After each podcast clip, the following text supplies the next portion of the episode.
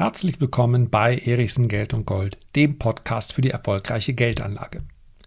Unter Renditeaspekten war der Kauf von Bitcoin ganz sicher die beste Investitionsentscheidung, die ich in den letzten Jahren getroffen habe. Was ich aber heute an Zuversicht und Euphorie spüre und in vielen Beiträgen und Artikeln lese, das geht zu weit und das wird den ein oder anderen möglicherweise zu gefährlichen Entscheidungen innerhalb seiner Vermögensanlage führen. Und deswegen möchte ich eine Warnung aussprechen. Seien wir mal ganz ehrlich. Keiner mag sie. Die Mahner und die Warner, die mitten in die Euphorie, mitten in die Rallye hinein dann sagen, Vorsicht, Vorsicht, es könnte auch anders kommen und vielleicht endet ja jetzt die ganze Rallye. Keiner will das hören. Und tatsächlich geht es mir darum überhaupt nicht. Aber wenn ich wahrnehme, auch im Bekannten- und Freundeskreis, das ist ja so mein Gradmesser, aber auch bei denen, die mir Nachrichten schreiben, die mir Mails schreiben, dass die Euphorie überhand nimmt und dass vor allen Dingen für gewisse Szenarien gar keine Alternativen mehr entstehen im Kopf, dann ist es Zeit, eine Warnung auszusprechen. Bitcoin war und ist zumindest nach bisherigem Stand unter Aspekten der Rendite, unter Aspekten der Performance die beste Entscheidung, die ich in den letzten Jahren getroffen habe.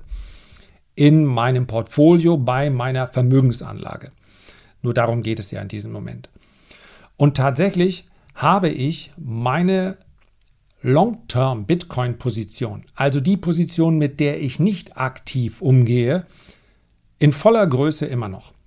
Das kann ich mal als kleine Beruhigungspille vorwegschicken. Und ich muss mich auch korrigieren. Meine ersten Bitcoin habe ich nicht 2016 gekauft, sondern ich habe gerade gesehen, als ich mir mal die gesamte Historie ausgedruckt habe, meine ersten Bitcoin habe ich 2013 gekauft und jetzt kommt's.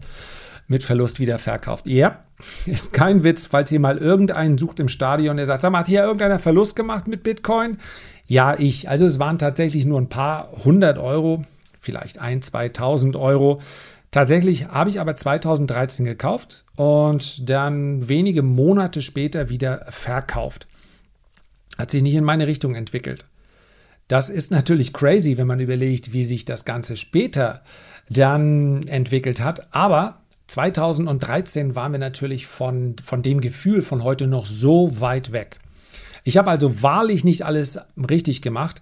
Dass ich dann aber dabei geblieben bin, naja, Bitcoin hat sich halt vervielfacht. Viele, viele, viele hundert Prozent. Da kamen selbst die meisten Technologieaktien nicht mehr mit.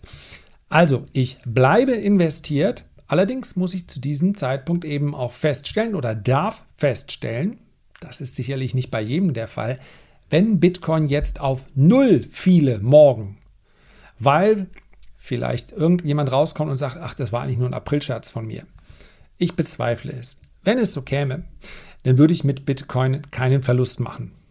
Es wäre sicherlich ein ein herber Verlust, meinen jetzigen Bestand dort mit Null zu sehen, aber dann wäre ich immerhin bei dem größten Aprilscherz aller Zeiten dabei gewesen. Also darum geht es überhaupt nicht. Es geht mir darum, dass gerade mit sehr viel Enthusiasmus Bitcoin promoted wird. Und diese Promotion meine ich nicht wie bei Aktien. Dort ist das letztendlich strafbar. Ja, wenn es, es gibt den, den Sachverhalt des Frontrunnings. Das ist illegal. Das heißt also, und ihr habt vielleicht The Wolf of Wall Street gesehen, Jordan Belfort. Ja, die Leute anrufen am Telefon und sagen, kaufen, kaufen, kaufen, die Aktie ist in einer Woche oder in zwei Wochen viel mehr wert. Gibt es ja auch im Bitcoin-Umfeld die ein oder andere äh, bedauerliche Masche, die dazu führt, dass hier jemand Geld verliert.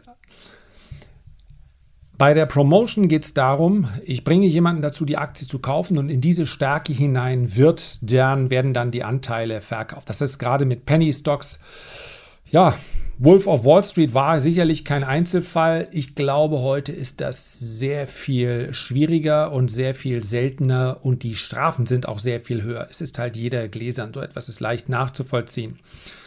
Bei Bitcoin ist es ein legaler Netzwerkeffekt. Und von wem wird dieser Netzwerkeffekt, von wem wird diese Promotion-Tour angeleitet? Von den ganz Großen. Tesla, Square, MicroStrategy, ja, die CEOs nehmen wir einen Elon Musk, wenn der sich bullish über Tesla äußert, Entschuldigung, über Bitcoin äußert, nachdem er gekauft hat, dann ist das bei Bitcoin völlig legal. Der Netzwerkeffekt hat aber einen ganz großen Unterschied zu dem, was wir bei einer Aktie sehen. Eine Aktie braucht keine neuen Käufer. Ein Unternehmen braucht neue Kunden oder sie braucht einen Kunden, ein Unternehmen braucht einen Kundenstamm, der immer mehr ausgibt. Also mehr Nachfrage. Bei Bitcoin braucht natürlich das gesamte System, damit es weiter wächst, weitere Käufer. Ja, die bestehenden Käufer, es geht also um das absolute Volumen, könnten einfach mehr Bitcoin kaufen. In der Realität sehen wir aber, dass einfach die Zahl der User steigen muss. Und wiederum diese User sorgen dafür, dann, dass sie vielleicht erzählen davon, wie gut Bitcoin ist, wie schön sich das entwickelt und es gibt wieder neue Käufer. Das braucht es. Bitcoin wächst ja nicht organisch. Da ist ja kein Produkt dahinter, welches verkauft wird. Bitcoin wächst, weil die Nachfrage steigt. Und das ist ein ganz wichtiger Unterschied. Ja, eine Aktie braucht Kunden, braucht Verkäufe. Das Produkt, was dahinter steht. Ein intrinsischer Wert. Neu und digital. Das ist es, was sicherlich Bitcoin zu dem gemacht hat, was es heute schon ist. Und damit haben wir natürlich auch eine ganz bestimmte Schicht an Promotern, nämlich relativ junge Menschen, relativ technikaffine Menschen. Ich weiß, bisher passe ich ja nicht so richtig in das Bild rein. Oder diejenigen, die sich äh, dafür interessieren. Und wenn wir uns die Marktkapitalisierung von Bitcoin ansehen, dann ist die, je nachdem, welchen Blickwinkel wir verwenden, entweder schon sehr, sehr groß oder noch sehr, sehr klein. Das hängt auch davon ab, wie man es darstellen möchte. Wenn wir uns die globale zur Verfügung stehende Anlagesumme, die gar nicht so leicht, ja, so, gar, so leicht zu bestimmen ist, die Credit Suisse hat es versucht, liegt etwa bei 360 Trillionen Dollar. Zumindest war das der Wert, den ich habe für das Ende 2000 äh, für Ende 2019. Das heißt, wir sind vermutlich eher bei 400 Trillionen Dollar. Dann wäre die Größenordnung aller Kryptowährungen, ja, wo wären wir bei ungefähr 0,5 Prozent. Das wäre so gesehen noch gar nichts. Und wer jetzt sagt, na, 5 Prozent wird Bitcoin schon ausmachen, der hat in etwa sein Kursziel. Der sagt, Bitcoin ist zehnmal so viel wert. Entscheidend ist aber, was denken diejenigen, die Geld anzulegen haben? Und wir haben bereits eine sehr, sehr aktive, eine sehr aktive Community rund um Bitcoin.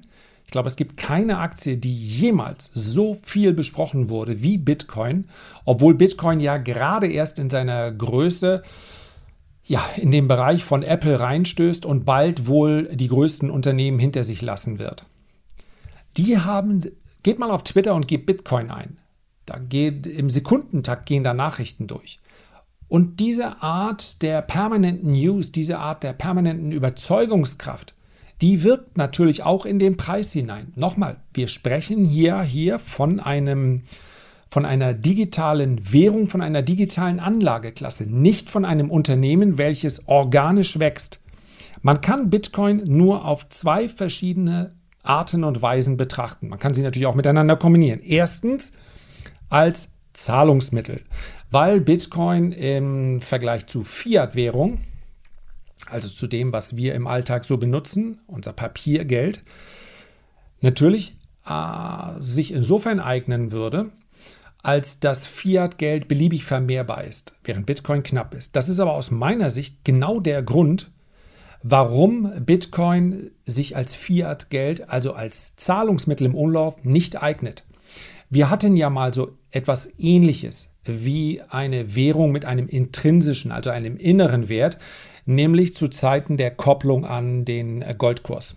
Ja, jeder Dollar war mal hinterlegt mit Gold.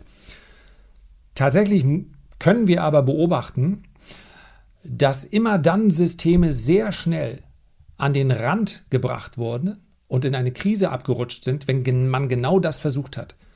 Zu sagen, nee, nee, nee, das geht nicht, so viel Geld darf hier nicht rumfließen, wir müssen das koppeln in der Menge. Ganz, ganz viele Menschen haben aus dem Bauchgefühl heraus die Lösung vor Kopf, das, oder die Lösung im Kopf, das wäre es doch eigentlich. Wenn man nicht Geld beliebig vermehren könnte, dann würde man möglicherweise die Ungleichheit zwischen arm und reich ähm, lösen. Man könnte gesellschaftliche Probleme lösen. Es wäre auch irgendwie viel gerechter. Es darf nicht beliebig viel Geld geben. Dafür gibt es keine historische Belegbarkeit. Das ist einfach nicht so. In Krisen, das haben wir jetzt in den letzten zwölf Monaten erlebt. Ganz, schaut mal raus, wie viel Kritik an der aktuellen Regierungs- und Notenbankpolitik an der Regierungspolitik jetzt mal nur bezogen auf die Geldpolitik. Alles andere stelle ich mich ja auch gerne in die Reihe mit rein und kritisiere. Aber schaut euch mal an, wie viele Kritiker es gibt.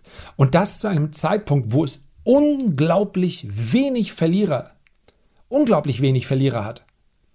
Man stelle sich mal vor, es hätte nicht die Hilfszahlung gegeben. Man stelle sich mal vor, in den USA, es hätte nicht die Schecks gegeben, es hätte nicht die Infrastrukturpakete und, und, und. Man stelle sich vor, es hätte nicht die Abermilliarden an Geld gegeben, welches in verschiedene Industrien, auch in die Pharmaindustrie geflossen ist. Die Welt wäre heute immer in dem Umfeld, in dem wir uns gerade bewegen, die Welt wäre heute im Stillstand, wäre in der größten Depression seit den 20er Jahren.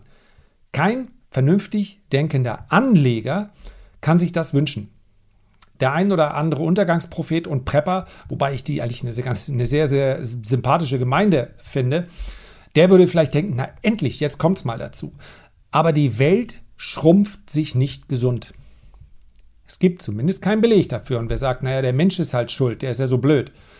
Ja, der Mensch ist vor 50 Jahren blöd gewesen, irgendwie ist er auch heute blöd und wird wahrscheinlich auch in 50 Jahren innerhalb seiner Möglichkeiten blöd bleiben. Das ändert ja nichts daran, dass wir mit der Kopplung an Gold im Anschluss nie Zeiten gesehen haben, die dann besser waren. Einfach mal als Feststellung. Gibt es andere Systeme, Tauschsysteme, die vielleicht alternativ interessant wären? Mag alles sein. Historisch haben wir aber noch nichts dergleichen belegt. Also Bitcoin als Zahlungsmittel, außer großen Ankündigungen haben wir da bisher sehr wenig gesehen und ich glaube auch nicht, dass das der große Effekt ist, der Bitcoin weiterbringen wird. Schlicht und einfach deshalb, weil es auch von den allermeisten gar nicht als solches angesehen wird. Die allermeisten investieren nicht in Bitcoin, weil sie sagen, ich möchte mir davon morgen einen Tesla kaufen oder eine Pizza. Die allermeisten investieren wohl, um den zweiten Aspekt von Bitcoin ähm, ja, positiv in Erscheinung treten zu lassen. Also davon zu profitieren, nämlich als Store of Value, also Werterhalt. Ja. Fiat-Geld hat keinen intrinsischen Wert. Geld ist, Fiat-Geld, Papiergeld ist nicht geeignet, um seinen Wert zu erhalten. Papiergeld aufzubewahren ist daher Quatsch. Ist immer schon Quatsch gewesen und wird auch immer Unsinn bleiben. Dass die Deutschen, wie ich gerade gelesen habe, durch die Pandemie hindurch es geschafft haben, nochmal zu sparen. Ich glaube, wir sind jetzt bei 7 Billionen. Was soll ich sagen? Selbst schuld. Angst essen Seele auf. Wenn mich heute jemand fragt, was wäre eigentlich schlauer, vielleicht soll ich mal alles ausgeben. Ja, wenn du heute die richtigen Dinge kaufst, sogar Dinge, die als Konsum angesehen werden, dann wäre das wahrscheinlich die bessere Entscheidung.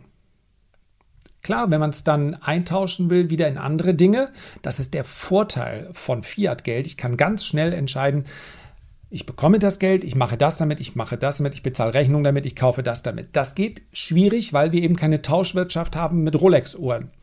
Aber selbst wenn es Rolex-Uhren wären oder selbst wenn es Automobile wären, wer heute sagt, ich nehme alle meine Kröten auf dem Konto, auf dem Girokonto und kaufe dafür Rolex-Uhren und Autos. Verrückt, würde man meinen. Auf Sicht von 20 Jahren werden aber garantiert die Rolex-Uhren und auch die Autos, trotz des Wertverfalls, zumindest bei den Autos, mehr wert sein als das Geld, was er heute auf dem Konto hat. Geld taugt nicht zur Aufbewahrung von Wert. Bitcoin ist hier natürlich deutlich besser, denn es ist in seiner Menge begrenzt. Das heißt also, der Werterhalt, der Store of Value, der ist hier durchaus gegeben. Das ist aber ein Punkt, der nicht einen derart sicheren Verlauf und eine derart sichere Prognose möglich macht, wie sich das heute viele vorstellen. Denn Vorstellung ist das Wort. Es ist unser Wertesystem, was wir im Kopf haben, unsere Erwartungshaltung und unsere Projektion von Sicherheit, die es erst zu einem Store of Value, also zu einem Wertspeicher machen. Genau wie bei Gold. Bei Gold ist das Ganze historisch gewachsen.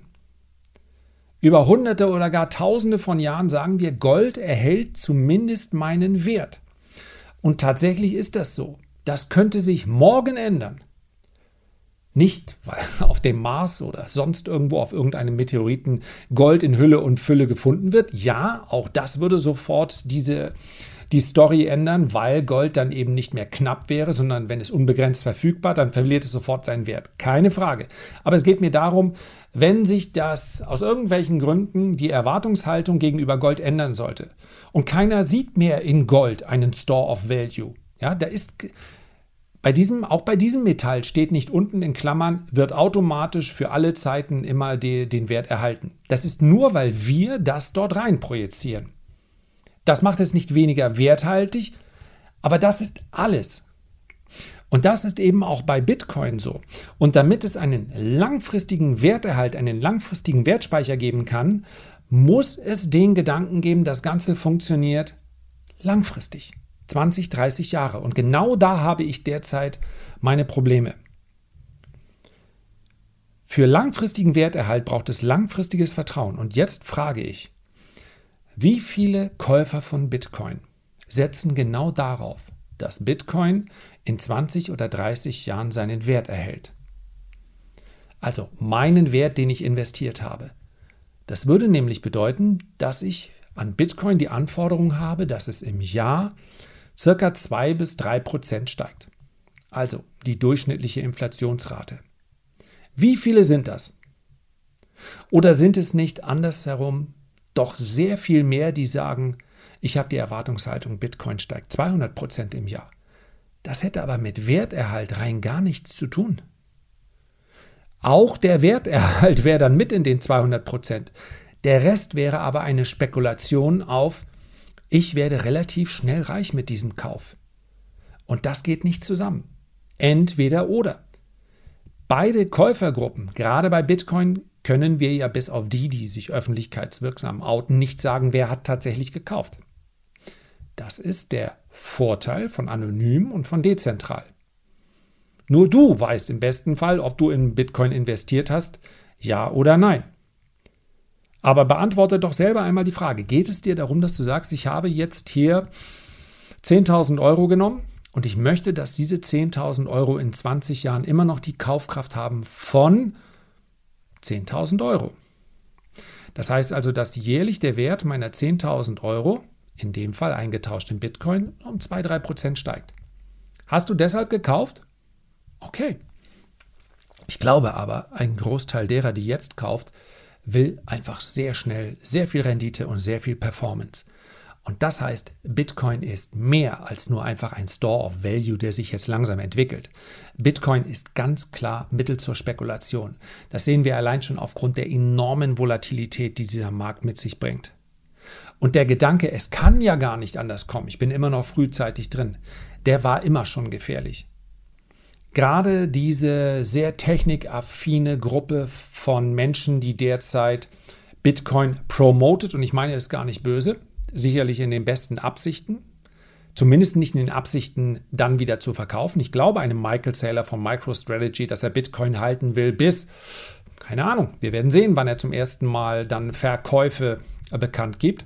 Vielleicht will er wirklich einen siebenstelligen Kurs. Das will ich gar nicht in Abrede bringen. Nur, Hätte Michael Saylor gekauft mit dem Gedanken, 2% pro Jahr wird Bitcoin schon bringen? Ganz sicherlich nicht. Das heißt, der spekulative Gedanke auch bei all den Hodlern, all denjenigen, die sagen, Bitcoin halte ich bis zum St. Nimmerleinstag, der spekulative Gedanke spielt damit. Und solange das der Fall ist, ist es eben kein reiner Store of Value, sondern ganz klar, wie ich es schon sagte, Objekt der Spekulation.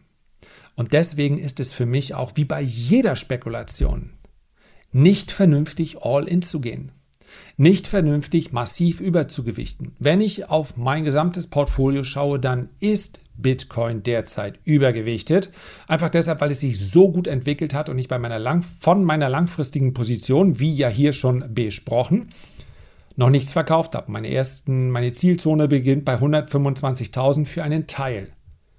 Wenn es anders kommt, ich kann es mir erlauben, das auch wieder zu verlieren. Aber das, diese Frage, die solltest du selber bewegen. Kann ich mir erlauben, dass Bitcoin 60, 70 Prozent fällt?